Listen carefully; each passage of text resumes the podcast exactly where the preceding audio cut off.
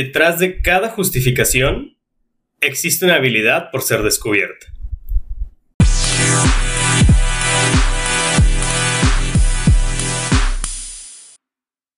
Buen día, bienvenidos a Talento con Valor. El día de hoy, siendo el episodio número 6, el tema será mecanismos de defensa o defensas psicológicas. Es un tema extenso, es un tema interesante, pero trataré de resumir o de dar pues algunos puntos de este tema, yo creo que cinco breves mecanismos de defensa. Hay más para la gente que le interese. Bueno, existen lo que son los diccionarios de psicoanálisis también que, que apoyan a la gente que estudia todo este tipo de cosas, pero quise elegir cinco mecanismos de defensa o defensas psicológicas, como algunos le dicen, para este podcast porque sí creo que son de importancia para la gente en su día a día y pues bueno, al menos conocer algo de esta información que poco se conoce en el mundo en general, ¿no? Así que comenzamos. Les puedo decir que para enfrentar los problemas en nuestro día a día, nosotros desarrollamos lo que se conocen como estas barreras psicológicas o defensas psicológicas que no vendrían a ser otra cosa más que patrones de comportamiento que mantienen en calma un poco más nuestra ansiedad por estas determinadas circunstancias que se nos presentan. Y al mismo tiempo te diré que para un cierto equilibrio mental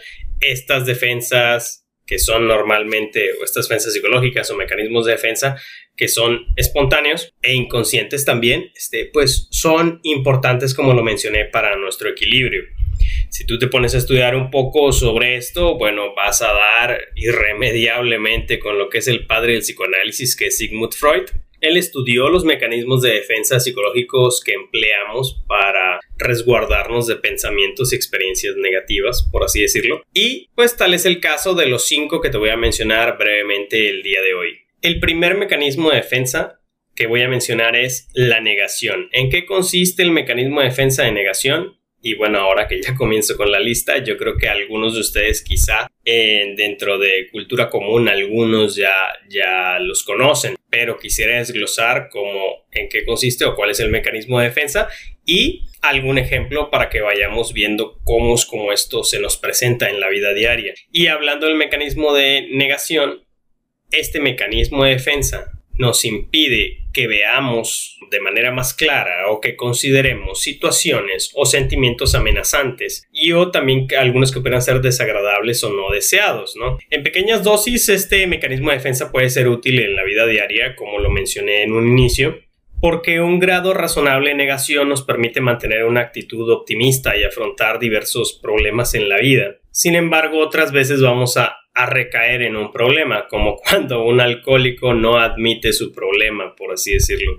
Como ejemplo de, la vida diaria les puedo mencionar, todos conocemos o alguna vez hemos visto en la televisión cuando van los noticieros a alguna de estas colonias conflictivas de la ciudad en la que ustedes se encuentren y entrevistan a quizá una señora, ama de casa, madre de familia y ella cuando le comienzan a comentar sobre su hijo, esto yo lo vi de hecho en un noticiero de, aquí local hace mucho tiempo, le comentaban a una señora sobre su hijo y le decían, oiga, lo que pasa es que eh, los, los vecinos de, de la colonia dicen que su hijo es el que se anda metiendo a las casas, él es el ladrón, por así decirlo, de la colonia, ya todos saben que es él, algunos lo han visto y cuestiones así, ¿no? Y la señora comentaba, decía, no, no, ¿cómo pueden decir eso de mi hijo? Mi hijo es un niño bueno, él es, era un joven, él es un joven bueno, él no hace nada malo, cierto, sí, no tiene trabajo, pero pero no está haciendo nada malo a la gente, yo lo veo que está ahí en la casa y este tipo de cosas, ¿no? A pesar de que la evidencia y lo que decían todos los demás vecinos,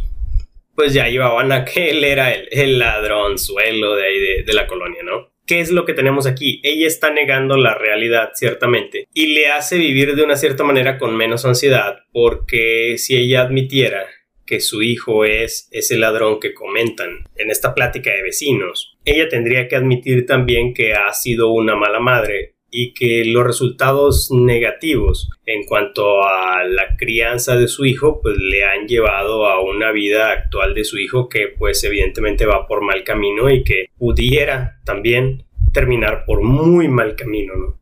Entonces ella se tendría que hacer responsable de ese grado de la formación que realizó en su hijo para que al final termine de esa manera, ¿no? Así las cosas es como podemos ver el mecanismo de defensa de la negación en una situación particular. También me tocó en una ocasión hablar con un compañero psicoterapeuta que mencionaba que a sesión llegó una pareja que contaba ya con un niño cerca de nueve años, estaban casados, llevaban mucho tiempo de casados y al parecer pues por pedido de una referencia le recomendaron llevar al, niño a terapia y el papá decía, es que no entiendo por qué me mandan aquí a, a, traer al niño a terapia si él hizo una travesura normal de cualquier otro niño. Les comento la travesura normal de cualquier otro niño que había hecho este niño de 9 años. Es que agarró un bat de béisbol y se puso a quebrar todos los espejos de los carros de la cuadra en la que vivía, ¿no? Así que recapitulando, la negación, este mecanismo de defensa sí nos evita ciertos momentos de ansiedad, de peligro, pero el punto importante es qué es lo que hay detrás que nos está haciendo que no veamos. En algunas ocasiones será algo que no necesariamente sea un conflicto grande, por así decirlo, como cuando negamos los peligros o los riesgos de andar en motocicleta y como quiera vamos en motocicleta los que lo manejan. Y en otras ocasiones serán cuestiones ya más importantes como estos papás de identificar realmente por qué están negando el ver que su hijo realmente tiene un problema como esta cuestión de la travesura, comillas, que hizo con los carros, ¿no? Muy bien, mecanismo de defensa número 2, represión. Este mecanismo de defensa nos habla sobre el hecho de esconder en el inconsciente los miedos y deseos inadmisibles que tenemos en nuestra mente, por así decirlo. Definitivamente la vida se tornaría insoportable si siempre tuviésemos presentes las tragedias y traumas que hemos experimentado en la vida, ¿no? El reprimir cierta cantidad de eventos en nuestra vida, pues nos permite continuar adelante tras hechos traumáticos como pudiera ser eh, la pérdida de un ser querido, alguna cuestión así, ¿no? Pero el exceso de represión puede resultar perjudicial. La mayoría de las veces, nuestra mente nos protege al olvidar ciertos sucesos de nuestra vida, pero también es importante en ciertas ocasiones, tomar atención a este mecanismo de defensa de represión para tener más información de nosotros mismos, de, cómo llegamos a este punto. Les comento como ejemplo el caso de una chica que un maestro de nosotros en la universidad nos comentaba. Esta chica tenía la cita en terapia a las 11 de la mañana y por alguna cuestión de la vida, en un determinado día de estas eh, citas de terapia, tuvieron que comenzar a las 11.20, 11 y media, una cuestión así nos, nos comentó. Total, con mil disculpas, pues el psicólogo tuvo que, pues, comentarle que por favor la disculpara, que era algo que no se volvería a repetir, que estaba consciente de cómo, cómo pues había afectado en su horario o sus planes, por así decirlo, los que sea que, tuviera, pero que se le iba a compensar eh, con más tiempo después de, de la hora o bien, este, pues, cobrando menos la, sesión, ¿no? Pero por lo que nos comentó, la chica estaba completamente alterada y pues comenzó a increparle muchas cosas, eh, recriminándole que pues ella paga por un servicio y, tiene razón en, ese sentido, pero aún después de escuchar las disculpas del terapeuta, pues continuaba increpando más cosas y no, no se detenía, ¿no? Al parecer sí, sí le había afectado bastante. Y tiempo después en terapia, en sesión ella comenta, es que yo recuerdo de niña que mi papá pasaba a cada uno de los cuartos de, mis hermanas y el mío. Eran tres hermanas. Y se despedía de cada una de nosotras. Y a mí siempre, pues era la, tercera, ¿verdad? La, tercera persona con quien llegaba siempre todos los días y se despedía y el beso buenas noches y todo esto, Cuando tú lo ves desde afuera, un análisis, la verdad, muy, muy breve, nada profundo, pero algo que se nos puede venir a la mente es que está utilizando un mecanismo de defensa de represión. Para algunos quizá ahorita ya comenzaron a hilar la situación, pero si pudiéramos ver algo así brevemente es que todo ese sentimiento que quizá no le pudo no lo pudo sacar con su padre, no, le pudo increpar a su padre el por qué siempre ella estaba en tercer lugar o por qué siempre estaba al último, pues lo reprime y después lo que pasa es que vas por la vida o vamos por la vida recriminándole a los demás que nosotros debemos de ser primero, que nuestro tiempo es importante, que se debe respetar el ser primero, que no hay que dejarnos esperando y este tipo de cosas, ¿no? Por obvias razones, porque ella pues de niña tiene a la figura paterna idealizada y ciertamente pues amamos a nuestros padres. No se puede ir contra él, así que pues va contra, pues contra otra gente que, se va encontrando en la vida haciendo esa reprimenda, ¿verdad? o esa queja. Muy bien, entonces ya tenemos dos mecanismos de defensa, negación y represión. El tercero, desplazamiento. Esto es algo muy común en los trabajos. Esto es algo que de hecho enseño sí obligatoriamente dentro de los cursos que manejo, ya sea de inteligencia emocional, manejo el estrés y este tipo de cosas. Es un must dentro de lo que se debe enseñar en este tipo de cursos para que la gente sea más consciente de que existe, porque ciertamente el mecanismo de defensa de desplazamiento es de los más utilizados cuando estamos trabajando y que más afectan a la gente. Por decirlo de manera textual de cómo es como lo pueden llegar a encontrar el significado de este mecanismo de defensa sería la condición en la cual no solo el sentimiento conectado a una persona o hecho en particular es separado, sino que además ese sentimiento se une a otra persona o hecho.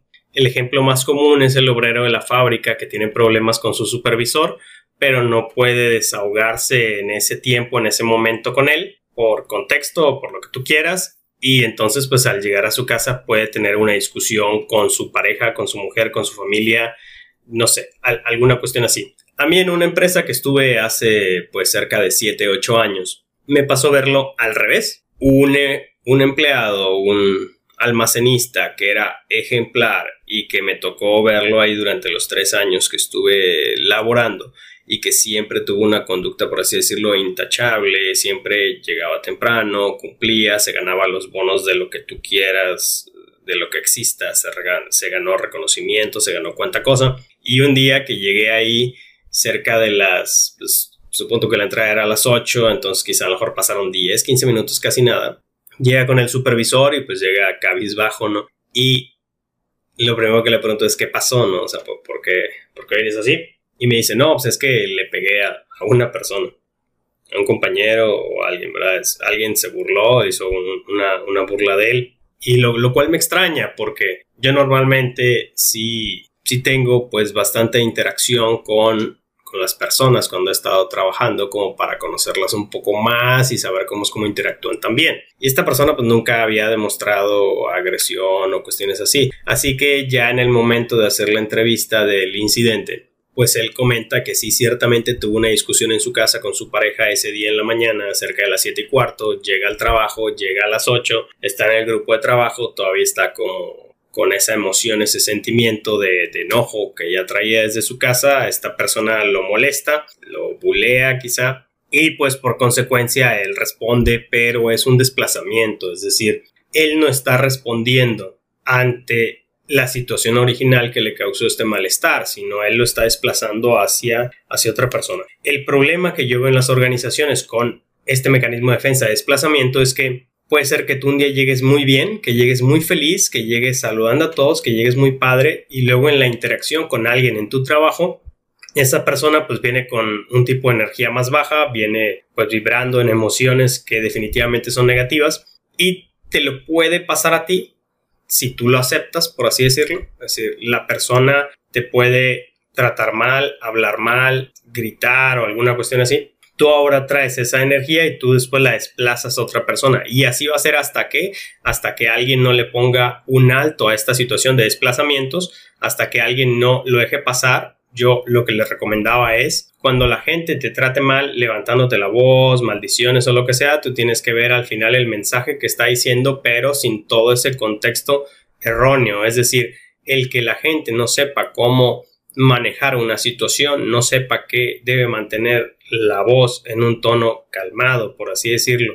sin elevarlo, debe de mantenerse sin el uso de estas malas palabras, si no es el caso de que te lleves así con esa persona, ¿no? Y este tipo de situaciones es un problema de esa persona, no es un problema tuyo. Entonces tú dejas pasar todo eso, solamente te centras en el mensaje, qué es lo que trató de comunicar y qué es lo que tú vas a hacer con esa comunicación de, de, lo que te acaba de comunicar, ¿no? Pero dejas de lado todo eso, ¿para qué? Para que no te llenes de toda esa emocionalidad y no vayas después a desplazar a otra persona y se haga una cadena que no termine. Como ejemplo personal, yo en alguna ocasión recuerdo que tuve un día muy estresante en el trabajo y cuando llegué, tengo un perrito, vi que, que mi, perrito pues había hecho todo un desmán en la casa y había mordido unos papeles y había hecho popó en, un lugar, ¿verdad? Y todo esto. Lo había regado, cuánta cosa, ¿no? O sea, se divirtió. Yo obviamente pues venía enojado y al ver esa imagen me enojo aún más, ¿no? Entonces me iba a desquitar en ese momento con él, pero hice una pausa en ese momento y dije, no, o sea, él, él no tiene la culpa de que yo venga en este estado emocional, por así decirlo, y de las cosas que yo traigo y del estrés o la carga con la que traigo. Sí, definitivamente no lo pensé así como que tan pronto, pero sí me doy cuenta que es un desplazamiento. O sea, sí, sí hay un punto en donde internamente me digo, pues esto sería un desplazamiento. O sea, si me esquito con el perro sería un desplazamiento. Así que hago una pausa, me detengo y cambio la decisión de lo que iba a hacer, que es lo que yo espero que ustedes también hagan al saber este tipo de cosas, porque es por lo que les digo que que estos mecanismos de defensa existen porque podemos hacer algo en determinadas situaciones para cambiar las cosas. Y ese es el tercer mecanismo de defensa. Ya llevamos negación, represión y desplazamiento. El número cuarto es uno muy conocido y que la gente en su habla común, por así decirlo, en su lenguaje estándar, ya lo ha incorporado a pesar de que es un tecnicismo dentro de la psicología y es el mecanismo de defensa de la proyección. La proyección se produce cuando se atribuyen los propios pensamientos o impulsos desagradables a otro. Un ejemplo es cuando un papá que le tiene miedo a las alturas le dice a su hijo que sería mejor que no se subieran a la montaña rusa porque después pudiera ser que se sienta mal el niño, cuando en realidad quien se sentiría mal sería el mismo. Nuevamente aquí les comparto un caso que me pasó a mí y que también hice una pausa y y te das cuenta, realmente te das cuenta y detectas en algunas ocasiones, no siempre, pero detectas cuando son mecanismos de defensa. Les cuento, en la empresa en la que yo trabajaba anteriormente, pues ya saben, ¿no? Este, cada cierto día en que alguien cumple años, pues vamos por el pastel de cumpleaños o íbamos por el pastel de cumpleaños y, pues, lo compras y todo este tipo de cuestiones. Así que pues fui, fuimos en el carro a una pastelería que estaba ahí cerca Metogol, eh, la pastelería Leti estaba ahí cerca de ahí. Así que al salir ya con el pastel de regreso a, la empresa en esta en, la que trabajaba, pues iba con unos compañeros de trabajo y, todo esto ¿no? en, el, vehículo. Y yo en lo personal, pues no, no vi, no espejé, por así decirlo. Y pues comienzo a dar reversa muy lentamente, pero en lo que voy comenzando a, dar reversa veo que pasa una persona, ¿no? Una gente ahí atrás del carro y al final no pasa nada, ¿verdad? Me detengo, pero me detengo abruptamente, lo cual pues, hace que se mueva el carro de mala manera. Y lo primero que digo es, les digo, ah, ¿por qué no? ¿Por qué no me dijiste? ¿Por qué no me dijeron? ¿Por qué todo esto, no? Y comienzo a, pues obvio, a hacer una proyección. Ya después me detengo y digo, oye, este, no, ¿verdad? Este, disculpen, realmente yo fui el que, el que no me fijé ya, ya analizándolo. Digo, oye, sí es cierto, digo, yo debía haber espejeado, yo debía haber volteado, yo debía haber hecho todo ese tipo de cosas, pero la reacción en automático fue como proyectar de ¿por qué no me dijeron? No? Es algo muy común y ciertamente es de los mecanismos de defensa que más se conocen dentro de, del día a día. Y finalizamos con el quinto mecanismo de defensa que les quiero compartir, porque si ya nos metemos a más, definitivamente aquí se me va la hora. Pero les quiero compartir el último que es racionalización. En este mecanismo de defensa, las ideas amenazantes y explicaciones que deberían ser para ciertas conductas, la persona las sustituye por otras más inofensivas. Por ejemplo, un, un, jugador que es adicto al póker o es adicto a los juegos en línea o es adicto a cualquier tipo de estas, de estas cuestiones, ¿no? Se puede convencer a sí mismo y puede comentarle a la demás gente que de hecho pues apuesta para ganar dinero para su familia, ¿no? Una persona que es algo que compartí en el post de la semana de Talento con Valor en Instagram. Compartí varias historias y entre ellas venía una donde el ejemplo era que le preguntaban a una persona que cómo era como le había ido en su examen, por así decirlo y él contestaba que no se había podido concentrar por los nervios que le causaba la operación de, su madre, cuando en realidad era que él no se había preparado para el examen y que realmente pues había salido mal por eso. Y pues, quizá a lo mejor en realidad su madre está bien y la operación no le causa conflicto, es una operación quizá de rutina, es algo normal, pero él lo utiliza para racionalizar que pues no le dedicó la importancia que debía a ese examen. Así las cosas, ya concluimos con la presentación de estos cinco mecanismos de defensa que serían negación, represión, desplazamiento proyección y racionalización. ¿Por qué son importantes estos mecanismos de defensa o por qué me pareció importante este tema para elegirlo dentro de este capítulo? Pues considero importantísimo el conocernos más. Soy un fiel creyente que todos necesitamos un máster en autoconocimiento. Nos sirve también para hacer un alto en ciertas ocasiones y revisar por qué realmente hacemos las cosas. Les compartí algunos ejemplos de, de lo que me pasó a mí. Y finalmente debo dejar en claro que saber esto no nos hará unas personas resueltas, pero sí nos puede llevar a tomar mejores decisiones. ¿Ok? Así que esto fue el podcast número 6 de Talento con Valor. Espero haber aportado algo más a tu autoconocimiento y espero contar con tu presencia, con tu play para los próximos podcasts que semana tras, semana los hago con mucho cariño y pues con mucha dedicación y pasión en lo que me gusta, que es apoyar a toda persona que busque su desarrollo personal en estos ámbitos. Muchas gracias.